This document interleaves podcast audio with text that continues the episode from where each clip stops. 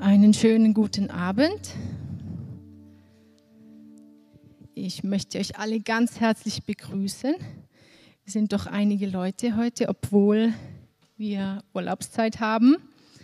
Ähm, und ich darf heute ähm, das Wort mit euch teilen. Und ich hoffe, es ist okay für euch ähm, und ihr könnt mir folgen. wir haben ja seit einigen Wochen eine Predigtreihe, die heißt äh, Grundlagen des Glaubens.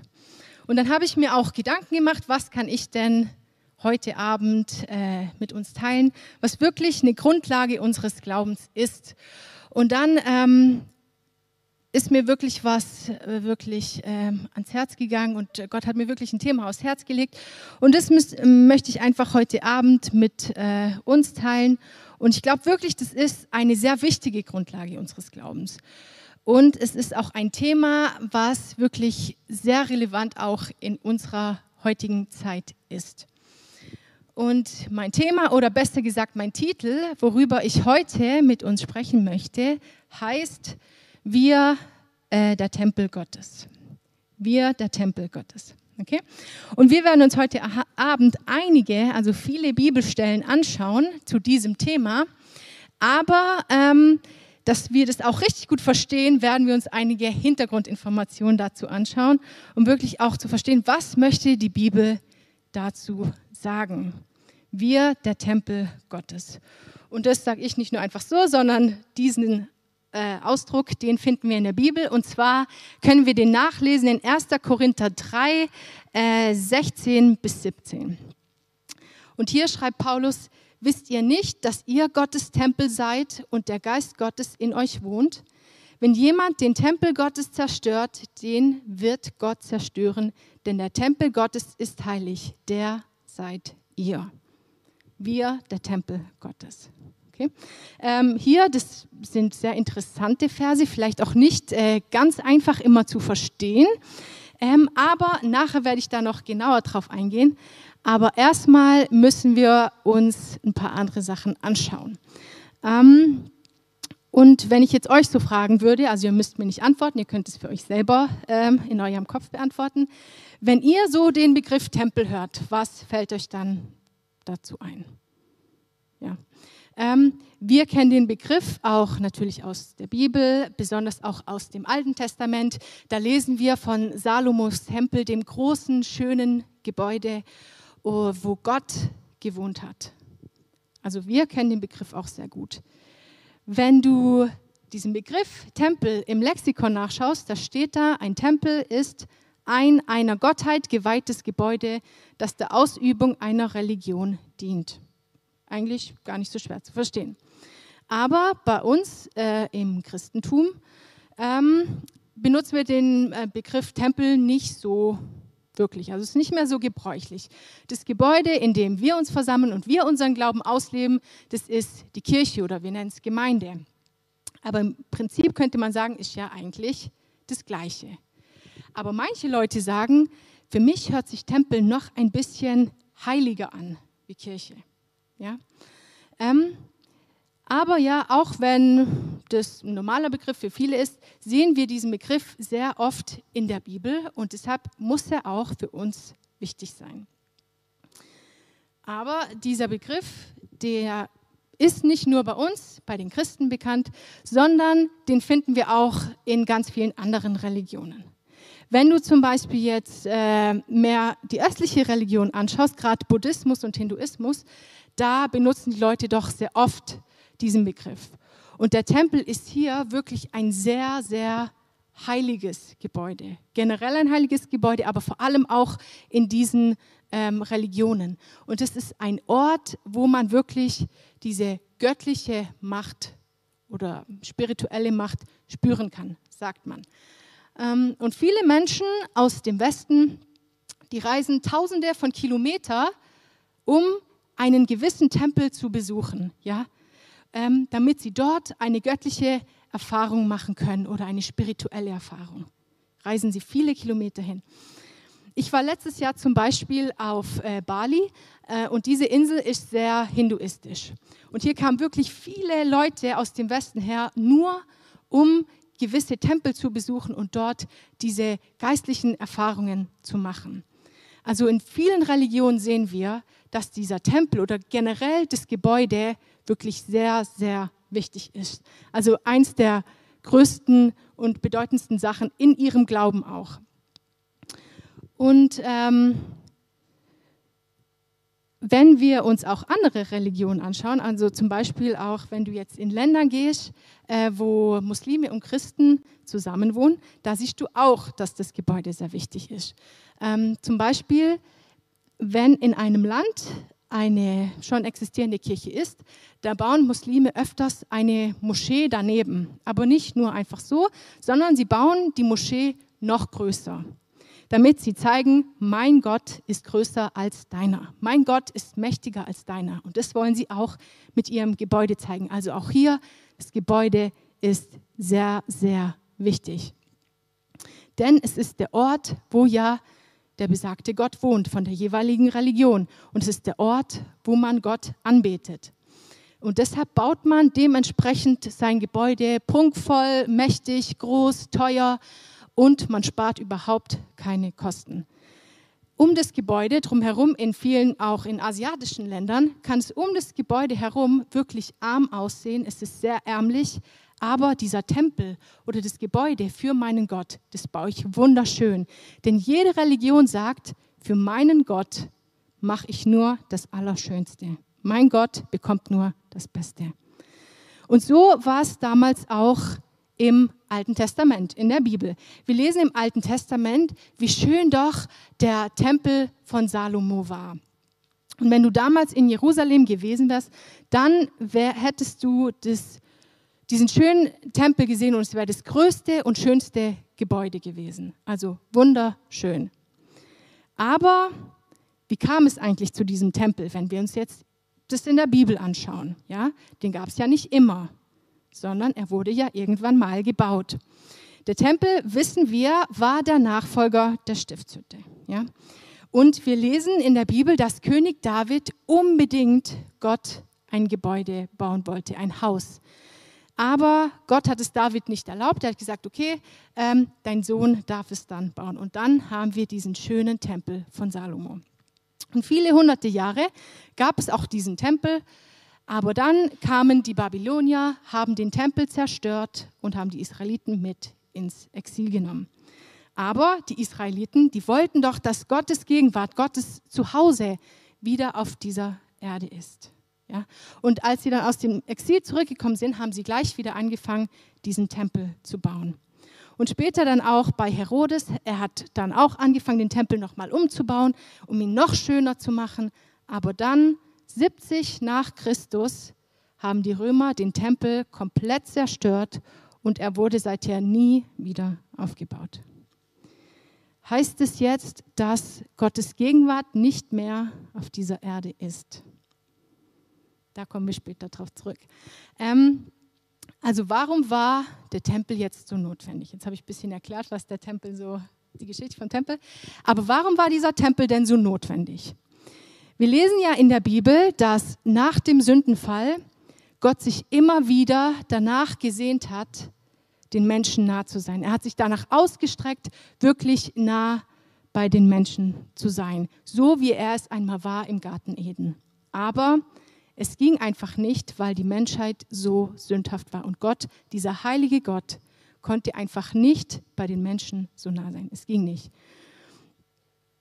Und natürlich sehen wir auch in der Bibel, dass es immer vereinzelt Menschen gab, die auch mit dem Heiligen Geist erfüllt waren und die wirklich eine tiefe, innige Beziehung mit Gott hatten, aber eben nicht das ganze Volk, immer nur vereinzelte Menschen.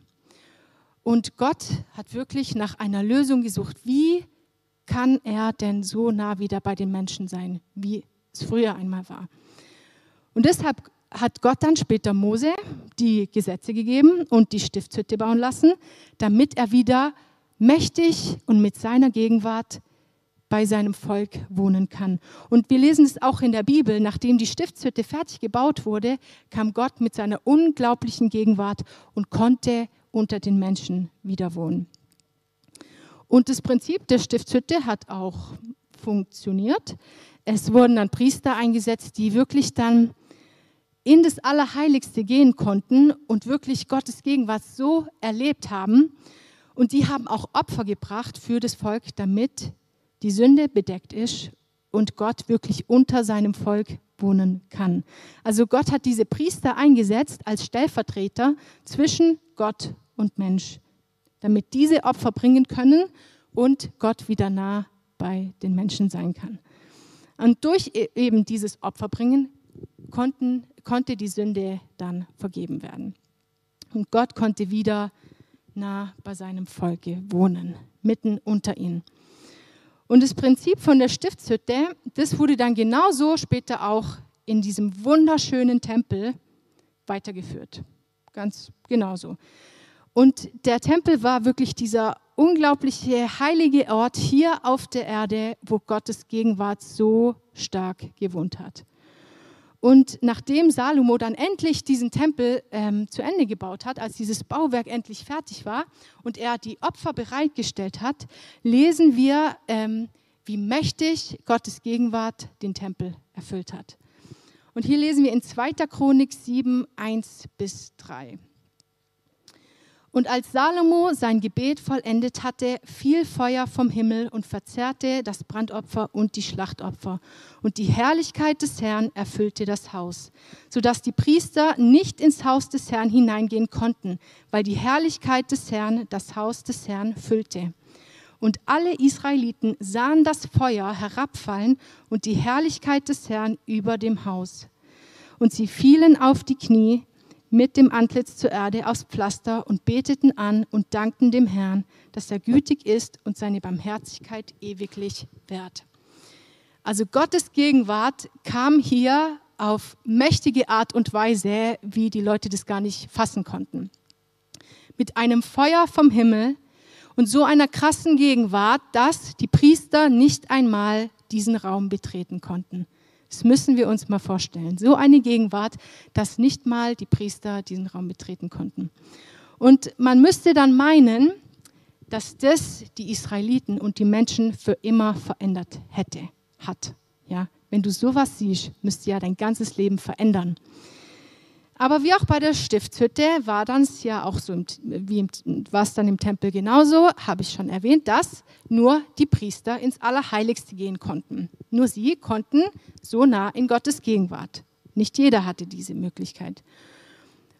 Und obwohl Gott auf der Erde im Tempel gewohnt hat und die Menschen das auch gesehen haben, wie Gott doch mit seiner Gegenwart in den Tempel kam, haben sie oft ihre schlechten Wege nicht verlassen. Und teilweise über die Jahrhunderte auch hinweg haben die Menschen den Tempel verunreinigt und haben auch den Tempel dann anderen Göttern gewidmet. Zur Zeit von Jesus lesen wir ja auch, wo Jesus in den Tempel gegangen ist und sich so aufgeregt hat, weil die Menschen im Tempel da ihren Geldgeschäften nachgegangen sind. Sie haben den Zweck von Tempel nicht ganz verstanden. Also wir sehen, auch der Tempel, der war eine sehr gute Idee, dass Gott auf dieser Erde wohnt. Aber auch hier lief vieles falsch. Die Menschen haben hier viel falsch gemacht. Es hat also, wenn du so das anschaust, hat es noch etwas Besseres gebraucht.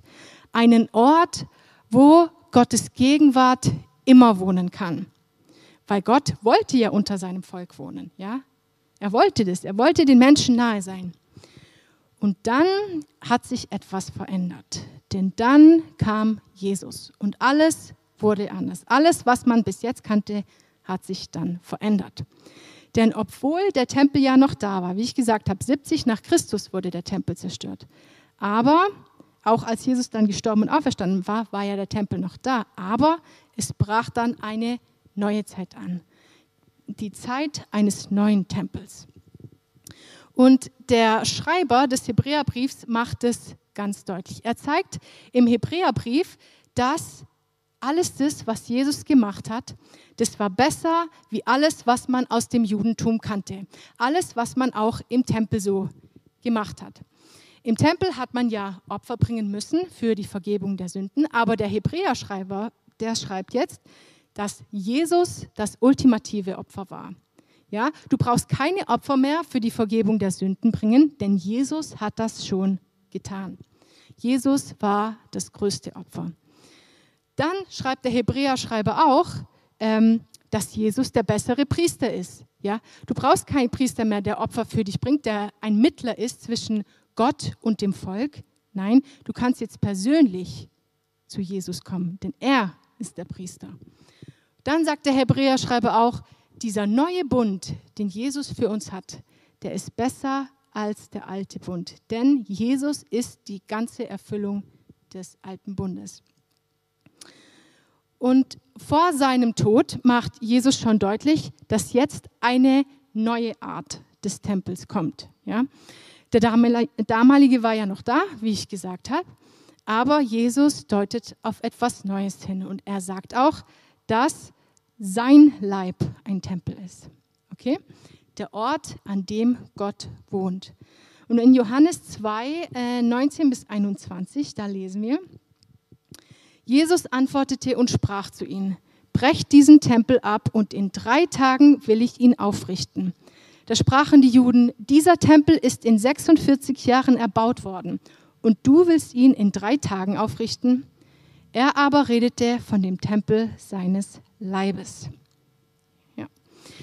Ähm, und dann ist natürlich Jesus gestorben, er ist auferstanden, hat alles neu gemacht.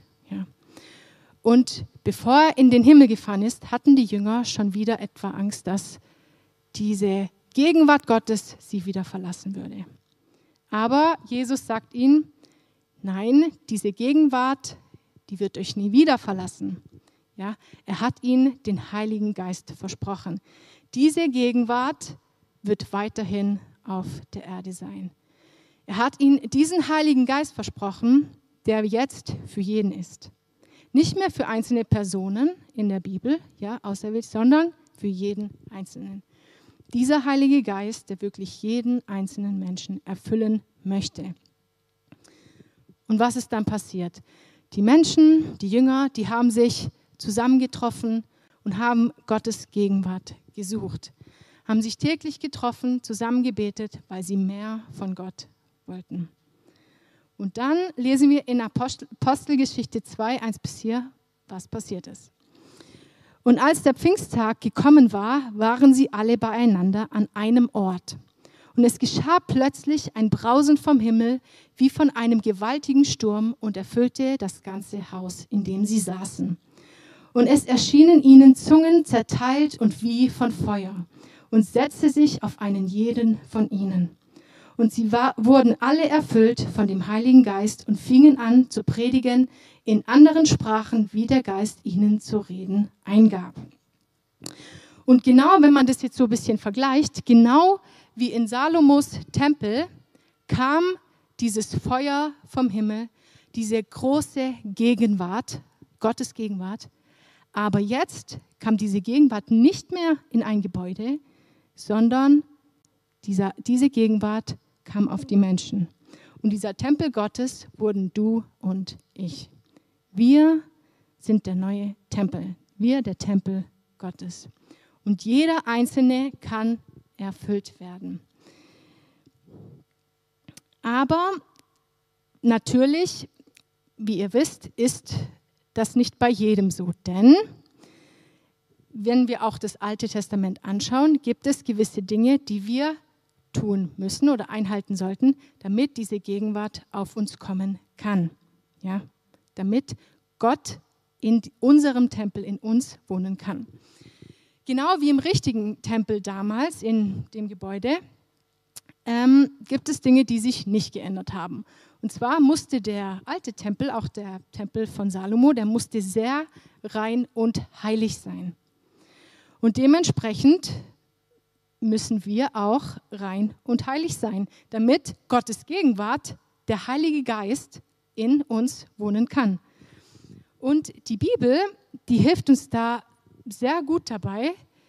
Wir müssen uns nicht den Kopf zerbrechen und nein, wie sollen wir das tun? Die Bibel sagt uns ganz deutlich, was wir tun sollen oder was wir auch nicht tun sollen, damit Gottes Gegenwart wirklich in uns wohnen kann, damit wir wirklich Gottes Tempel sind. Und dann kommen wir wieder zu unserer Eingangsstelle. Ja? 1. Korinther 3, 16 bis 17.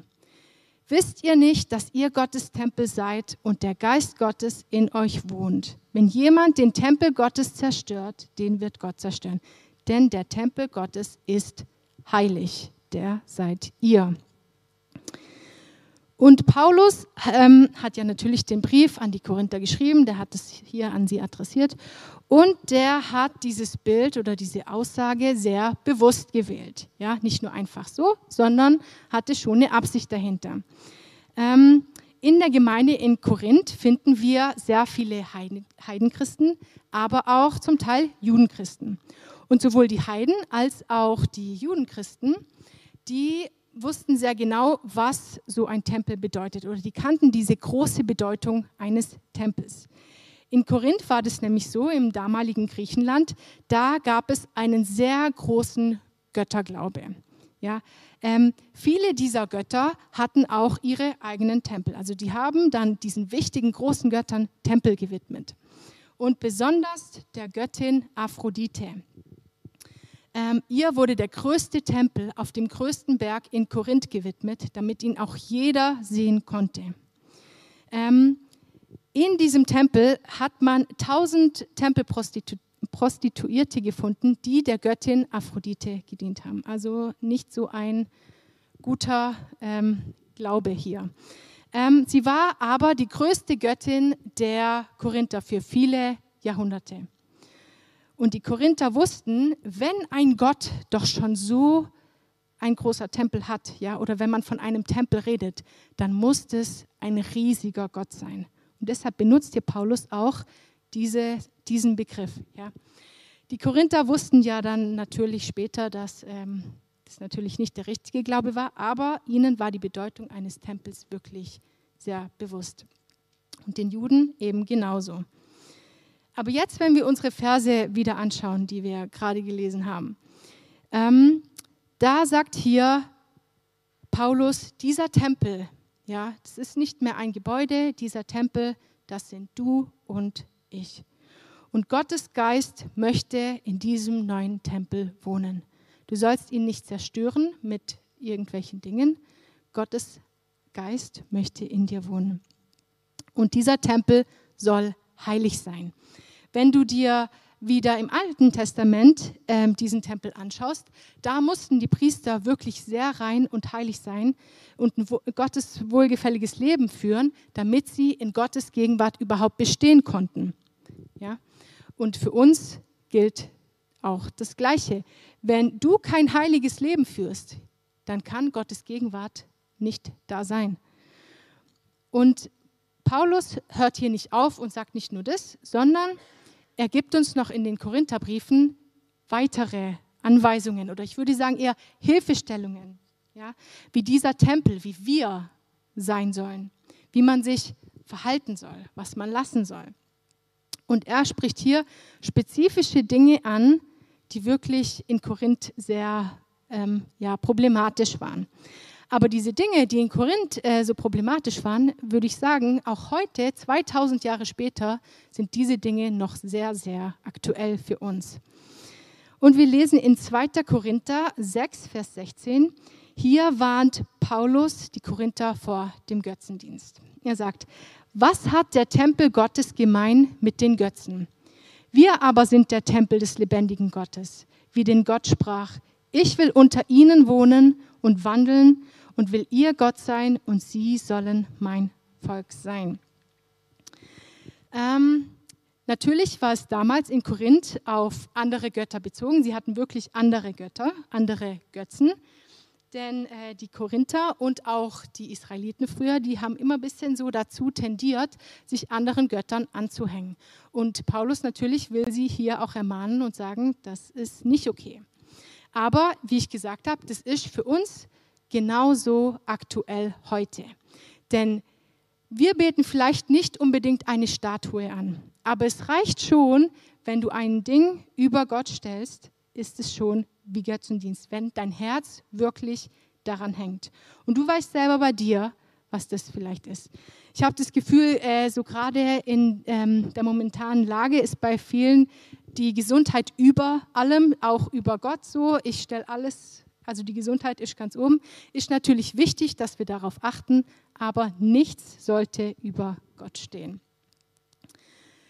Gott möchte aber, dass wir ihm ganz gehören, ja, in allen Dingen.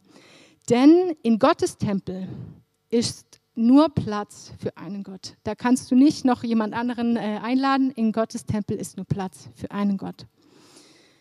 Aber dann ähm, ein paar Stellen weiter spricht Paulus auch noch ein paar weitere Probleme an, die die Korinther damals hatten. Und zwar waren die Korinther, wie ihr euch vielleicht vorstellen könnt, auch sehr beeinflusst von ihrer heidnischen Gesellschaft. Es war wirklich nicht einfach, einfach damals in Korinth, wie auch die Bibelstelle gerade vorher gezeigt hat. Und was die Korinther zum Beispiel geglaubt haben, war, dass nur der Geist, also das Innere, wichtig ist. Alles, was ich mit meinem Leib mache, ja, mit meinem Körper, das ist egal. Das ist nicht so wichtig für meine Erlösung. Nur was der Geist und das Innere macht, nur das ist wichtig. Und wie ihr euch vorstellen könnt, haben die Korinther dann auch dementsprechend ausschweifend gelebt. Sie hatten verschiedene Partner, haben gegessen, was sie wollten, auch was den Götzen gewidmet war. Sie haben getrunken, was sie wollten, also alles gemacht, was sie wollten. Und sie haben nicht verstanden, dass das eine das andere auch beeinflussen kann. Und das macht es heute immer noch. Ähm, und Paulus macht hier deutlich, dass das Leibliche auch zum Tempel dazugehört. Du kannst also mit deinem Körper nicht machen, was du willst. Ja? Und wir lesen in 1. Korinther 6, Verse 12 bis 20. Alles ist mir erlaubt, aber nicht alles dient zum Guten. Alles ist mir erlaubt, aber nichts soll Macht haben über mich. Die Speise dem Bauch und der Bauch der Speise. Aber Gott wird das eine wie das andere zunichte machen. Der Leib aber nicht der Hurerei, sondern dem Herrn und der Herr dem Leibe. Gott aber hat den Herrn auferweckt und wird auch uns auferwecken durch seine Kraft. Wisst ihr nicht, dass euer, eure Leiber Glieder Christi sind?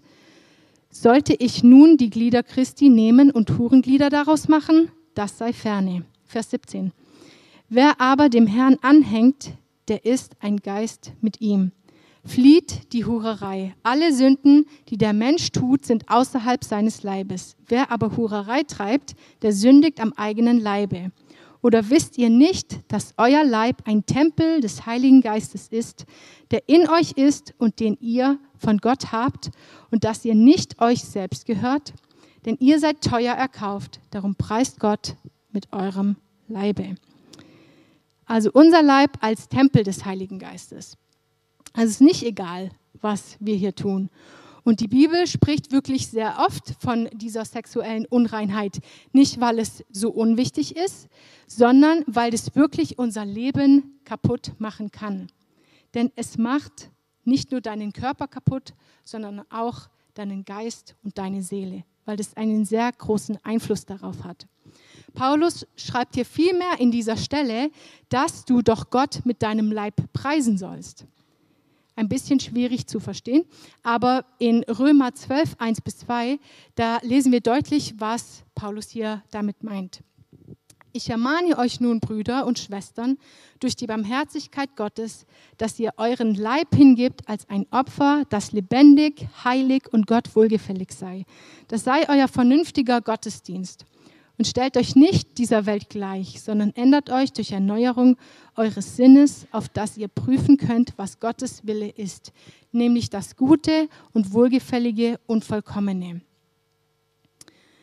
Paulus zeigt also hier in den Korintherbriefen, ähm, dass in unserem Tempel kein Platz für Götzendienst und Unreinheit ist. Also alle Dinge, die man auch vielleicht nach außen sieht. Aber wir lesen auch in anderen Stellen, ähm, dass es noch weitergeht, ja? dass es Dinge gibt, die unser Inneres betreffen. Denn innere Unreinheit verschmutzt unseren Tempel genauso. Nicht nur das, was nach außen herauskommt, sondern vor allem auch das Innere. Und wir lesen hier in Galater 5 äh, von der Frucht des Geistes und Frucht des Fleisches, nennen wir es mal. Ähm, und Paulus sagt hier ganz genau, was es bedeutet, im Geist zu wandeln. Denn wenn der Heilige Geist in dir wohnt, dann wandelst du ja auch im Heiligen Geist. Und dann lesen wir in Galater 5, 16 bis 26. Ich sage aber, wandelt im Geist, so werdet ihr das Begehren des Fleisches nicht erfüllen. Denn das Fleisch begehrt auf gegen den Geist und der Geist gegen das Fleisch. Die sind gegeneinander, sodass ihr nicht tut, was ihr wollt. Regiert euch aber der Geist, so seid ihr nicht unter dem Gesetz. Offenkundig sind aber die Werke des Fleisches, als da sind Unzucht, Unreinheit, Ausschweifung, Götzendienst, Zauberei, Feindschaft, Hader, Eifersucht, Zorn, Zank, Zwietracht, Spaltung, Neid, Saufen, Fressen und dergleichen. Davon habe ich euch vorausgesagt und sage noch einmal voraus, die solches tun, werden das Reich Gottes nicht erben. Die Frucht aber des Geistes ist Liebe, Freude, Friede, Geduld, Freundlichkeit, Güte, Treue, Sanftmut, Keuschheit. Gegen all dies steht kein Gesetz. Die aber Christus Jesus angehören, die haben ihr Fleisch gekreuzigt, samt den Leidenschaften und Begierden. Wenn wir im Geist leben, so lasst uns auch im Geist wandeln. Lasst uns nicht nach eitler Ehre trachten, einander nicht herausfordern und beneiden eine sehr interessante Stelle. Ähm, wir müssen hier verstehen, dass es nicht verschiedene Früchte sind. Also ich kann nicht sagen, ich habe Sanftmut und Geduld, aber halt die Liebe für die Menschen, das fehlt mir halt, aber das ist nicht so schlimm, weil ich kann mir ja meine Früchtchen aussuchen. Nee, das geht nicht. Denn hier sagt es ganz deutlich, das ist eine Frucht. Es gehört alles zusammen. Und oft fragen wir uns dann ähm, in unserem Leben, warum Gott nicht wirken kann, warum nichts in meinem Leben passiert. Und ich kann dir sagen, das liegt einfach daran, dass viele Sachen von der Frucht des Fleisches da vielleicht noch in unserem Innern sind. Ja? Vielleicht haben wir Feindschaft oder Neid gegenüber dem Nächsten oder vielleicht auch Spaltung, weil ich ja Recht habe und der andere nicht, ist ja klar. Ähm, und deshalb habe ich dann auch keine Liebe für die anderen. Und wir wundern uns, warum sich nichts in unserem Leben verändert und warum Gott uns nicht begegnet. Aber wir sind der Tempel Gottes. Ein reiner, heiliger Gott, der kann nicht in einem schmutzigen Gebäude wohnen. Ähm, und eben diese Sachen, die ich gerade vorgelesen habe, Frucht des Fleisches, sage ich jetzt mal, ähm, das macht unser Inneres, wirklich unseren inneren Tempel dreckig und schmutzig. Und so kann Gott nicht in uns wohnen. Und wie ich schon am Anfang gesagt habe, in vielen Ländern ist es so, dass die Menschen vielleicht sehr arm sind. Alles drumherum, die Häuser, in denen ich wohne, sind vielleicht sehr kaputt. Aber sie schauen, dass der Tempel, ihr Gottesgebäude, wunder, wunderschön aussieht. Ja? Denn für diesen jeweiligen Gott mache ich ja nur das Aller, Allerschönste. Warum sollten wir dann nicht auch unseren Tempel als schönstes Gebäude für Gott machen? Ich habe manchmal das Gefühl, so bei uns Christen, dass es um uns herum ganz schön aussieht. Wir sehen von außen ganz toll aus, aber innen drin sind wir kaputt und dreckig, weil wir viele dieser Dinge nicht Gott abgegeben haben und aus unserem Tempel verbannt haben. Wir wollen vielleicht, dass Gott in unserem Leben wirkt. Wir wollen, dass sich Menschen bekehren und wir wollen Gottes Herrlichkeit doch unter uns sehen, oder nicht? Aber Gott kann eben nur auch in uns wirken, in uns wohnen, wenn unser Tempel rein und heilig ist. Deshalb lasst uns doch wirklich alles daran geben, alles daran setzen, dass wir Gott ein schönes Zuhause machen. Denn der Heilige Geist möchte in uns wohnen. Er möchte mit seiner unglaublichen Gegenwart, wie wir es vorher gelesen haben, ja, möchte er in uns wohnen. Er möchte uns Menschen so nahe sein. Und er möchte wirklich auch durch uns wirken. Er möchte uns seine Gaben geben. Und ähm, ich habe schon mit einigen Menschen geredet, die sagen, ja, Caro, ich möchte doch, dass Gott in mir wirkt und ich mache doch auch alles, aber ich kann halt einfach nicht vor Menschen reden. Ich bin generell kein guter Redner, ich bin schüchtern. Gott kann das doch gar nicht ähm, irgendwie durch mich machen. Ich weiß nicht, äh, wie ich das dann machen soll. Und da möchte ich meinen Papa zitieren, der sagt immer, bei Jesus gibt es keine Angst, das zählt nicht. Ähm, aber das Gute bei Gott ist, dass ähm, Gott durch jeden wirken kann. Ja? Wenn dir Gott eine Gabe geben möchte, dann gibt er sie dir, egal wer du bist, denn das Gute an einer Gabe ist, es ist ein Geschenk. Du kannst es dir nicht verdienen.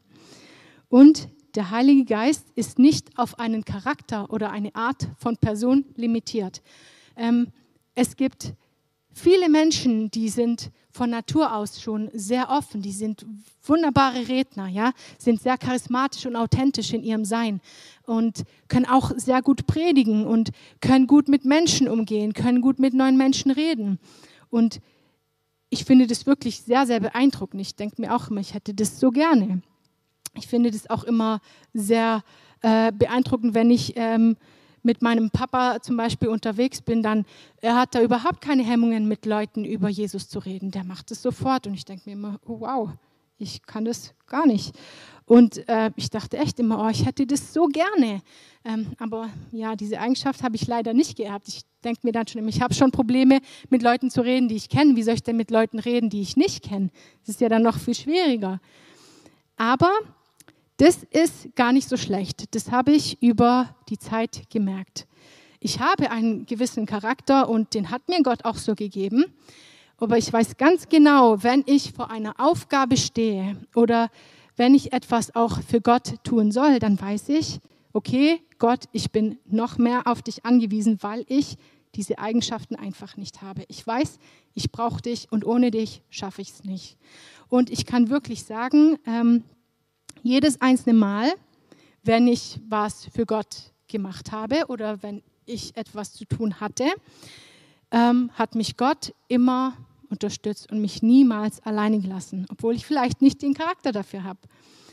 Und ich glaube, dass auch einige Leute hier so sind, die sagen, okay, ich würde gern machen, aber ich traue mich einfach nicht. Aber ich sage dir ganz ehrlich, Gott kann alles tun. Gott hat im Alten Testament auch durch einen Esel geredet, ja? Wieso sollte er denn nicht auch durch dich reden können, wo du doch viel mehr wert bist als ein Esel, oder? Genau. Und deshalb bin ich mir auch sicher, wenn du Gott von ganzem Herzen suchst, ja? Ähm, und wenn du ein Gott wohlgefälliges Leben führst, warum sollte sich dann Gott nicht von dir finden lassen? Warum sollte Gott dich nicht füllen wollen und in dir wohnen wollen? In deinem Tempel, egal wer du bist oder auch wie du bist. Das ist egal. Es kommt nämlich auf unser Herz an und wie wir es meinen. Denn Gott wohnt im Inneren des Tempels, ja, im Inneren. Er weiß ganz genau, äh, wie wir es meinen. Und er möchte in dir wohnen und dich gebrauchen, da bin ich mir sicher. Aber wenn wir uns die Frage stellen, warum soll denn Gottes Geist überhaupt in uns wohnen, ja? Natürlich äh, in erster Linie, dass wir Gott nah sind oder Gott uns nah ist, dass wir seine Führung und seine Leitung in unserem Leben erleben, dass wir wirklich auch Frieden haben, wenn wir Entscheidungen treffen sollen, dass wir auch in Schwierigkeiten die Gewissheit haben, dass er bei uns ist und uns helfen wird. Denn Schwierigkeiten werden kommen, ganz sicher. Aber die Sache ist, wie wir damit umgehen. Aber ein Tempel wenn ihr euch das mal so vorgestellt habt, ein Tempel ist nicht ein Ort für eine Person. Ein Tempel ist ein Ort, wo sich mehrere Leute treffen, wo mehrere Leute hingehen ähm, und Gott suchen. Ja? Also wir, der Tempel Gottes, sind ähm, nicht nur für uns der Tempel alleine, sondern zusammen mit unserem Nächsten, zueinander. Und auch wenn ihr euch das mal so angeschaut habt, die meisten Geistesgaben, die dienen in erster Linie nicht dir selber, sondern sind für andere da. Gott gebraucht an dich, um anderen äh, zu dienen. Und ähm, ich habe das auch so oft selber in meinem Leben erlebt, dass äh, Gott ähm, durch mich gewirkt hat, wo ich es gar nicht richtig gemerkt habe, aber für andere. Und vor allem dann, wenn du es nicht erklären kannst, dann weißt du, okay, da steckt wohl Gott dahinter. Und vielleicht kann das Lobpreisteam schon nach vorne kommen. Ähm, ich erzähle euch noch eine kurze Geschichte. Und zwar ähm, ähm, treffe ich mich hin und wieder mal mit ähm, Freunden, das macht, glaube ich, jeder. Ähm, und da habe ich eine Freundin und dann haben wir gesagt, hey, komm, wir treffen uns. Und ähm, dann haben wir uns getroffen und dann habe ich gefragt, ja, und wie geht's dir? Und dann hat sie gesagt, ja, ganz gut und so. Und dann ging halt der Tag so weiter. Und nach dem Treffen, da dachte ich mir, irgendwie hatte ich nicht das Gefühl, dass es der Person so gut ging. Und es war wirklich in mir drin, nee, da stimmt irgendwie was nicht. Und dann habe ich wirklich an dem Abend, habe ich wirklich fest für sie gebetet. Wirklich, ich wusste, da ist irgendwas nicht okay. Und ich habe gebetet und gebetet, bin ich schlafen gegangen. Und in der Nacht hatte ich dann einen Traum über sie. Und als ich dann am Morgen aufgewacht bin, dann dachte ich, ja, okay, ich habe mich mit ihr getroffen. Äh, ja, ich, vielleicht habe ich nur sowas von ihr geträumt. Und es war auch nicht komplett positiv. Dann dachte ich, ah ja, komm, ich vergesse das lieber, weil, ach, das ist nichts. Aber dann, so über die Zeit, konnte ich das einfach nicht loslassen. Das war so feste in meinem Kopf drin, dass ich nicht wusste, okay, was soll ich denn damit machen? Und nach ein, zwei Wochen habe ich mich nochmal mit der Freundin getroffen und dann habe ich gefragt, ja, und wie geht's dir? Sagt sie wieder, ja, ganz gut. Und dachte, ja, soll ich sagen, soll ich nicht sagen? Und dann hat es mich innerlich fast zerrissen. Ich weiß nicht, ob ihr das, das Gefühl kennt. Und ich wusste, okay, ich muss ihr jetzt einfach meinen Traum erzählen. Und dann habe ich ihr gesagt, du, ich habe da was geträumt und ich weiß nicht, ob das für dich was bedeutet oder so. Ich sag's dir einfach mal und du prüfst dann einfach, ob das stimmt oder nicht. Ja? Dann erzähle ich ihr das so. Dann auf einmal, sie guckt mich an und fängt an zu heulen, wie ich das noch nicht erlebt habe. Und ich dachte mir, oh je, was habe ich denn jetzt gemacht? So schlimm war das doch gar nicht.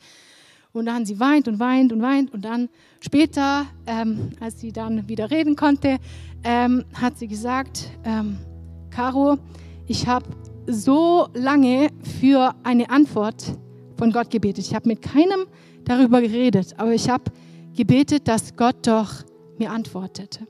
Und das ist wirklich eine Antwort von Gott. Gott hat wirklich dich benutzt, damit ähm, er zu mir spricht. Und für mich war das so, oh wow, nicht so was wirklich Besonderes, aber für sie war das wirklich ein großes Wirken Gottes. Und wirklich, wenn der Heilige Geist in uns wohnt und wir uns gebrauchen lassen, können wir Menschen wirklich damit dienen. Wenn Gott dich gebrauchen möchte, ja, dann reicht manchmal ein einfaches Gespräch, ein einfaches Gebet oder vielleicht sogar nur ein Wort. Und Menschen können dadurch Gott erleben, wenn du wirklich auf Gott da auch hörst. Deshalb ist es auch so wichtig, dass wir unseren Tempel wirklich rein und heilig halten, ja, damit Gott darin wohnen kann. Natürlich auch für uns, damit wir mit Gott in dieser innigen Beziehung sind, aber auch vor allem, dass wir anderen Menschen damit dienen können. Denn das wichtigste Gebot in der Bibel ist, liebe deinen Gott von ganzem Herzen und deinen Nächsten wie dich selbst. Und darauf kommt es wirklich an. Und das sollte wirklich immer unser Fokus sein. Lasst uns doch gemeinsam aufstehen. Ich bete noch.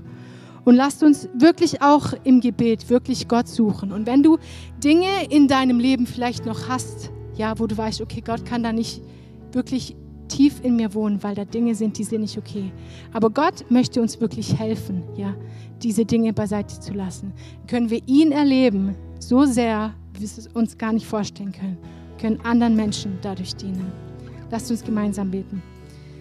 Jesus, ich danke dir so, so sehr für deinen Heiligen Geist. Ich danke dir, dass du wirklich so nah bei uns sein möchtest, auch wenn wir es so oft nicht verdient haben, Herr Jesus. Ich danke dir, dass du alles wirklich für uns gegeben hast, weil du uns so sehr liebst, Herr Jesus.